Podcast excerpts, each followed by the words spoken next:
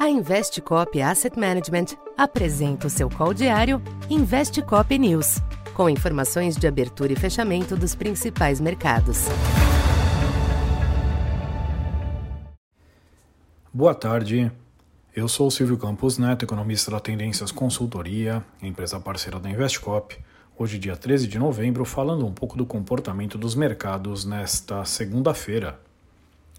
Após uma manhã marcada por alguma pressão, os mercados internacionais retomaram certa acomodação ao longo do dia, à espera da divulgação do CPI norte-americano amanhã.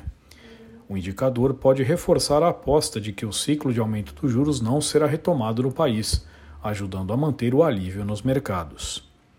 O yield do Treasury de 10 anos chegou a se aproximar de 4,70 pela manhã, mas no final da tarde estava novamente próximo a 4,60. Em Nova York, os principais índices das bolsas minimizaram as perdas à tarde, fechando próximos da estabilidade após os fortes ganhos da sexta. Já o petróleo estendeu a correção técnica, com Brent na faixa de 82 dólares. Aqui no Brasil, os ativos acompanharam a gangorra externa, deixando para trás as pressões registradas nas primeiras horas do dia. O câmbio alcançou uma máxima de 4,94, mas perdeu fôlego e fechou em 4,90 leve queda de 0,14. Os DIs foram pressionados pela manhã, zerando as altas ao longo da tarde com a virada nos yields externos.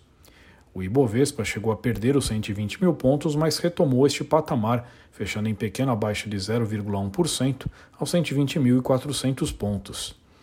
Por aqui, os agentes seguem atentos ao noticiário eh, fiscal, na expectativa pela definição da meta de primário em 2024. No final da sessão, surgiu a informação de que o deputado do PT Lindbergh Farias apresentou duas emendas à LDO, que alteram a meta do déficit para 0,75% e 1% do PIB, algo que vai contra o interesse da Fazenda. Para esta terça, os mercados internacionais serão totalmente direcionados pela divulgação do CPI nos Estados Unidos. Além do índice cheio, cuja expectativa é de uma variação reduzida na margem, será importante acompanhar as aberturas de núcleos e serviços, sempre muito citadas pelo Fed.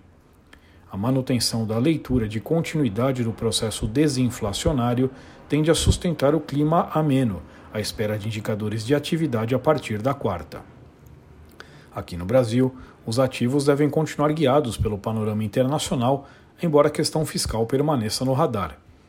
Os sinais de fogo amigo contra a fazenda não devem fazer preço, mas dificultam a consolidação de um ambiente local mais positivo. Na agenda, a pesquisa mensal de serviços é um dado importante na avaliação do andamento da economia neste segundo semestre. Então por hoje é isso. Muito obrigado e até amanhã. Essa foi mais uma edição Investe Cop News.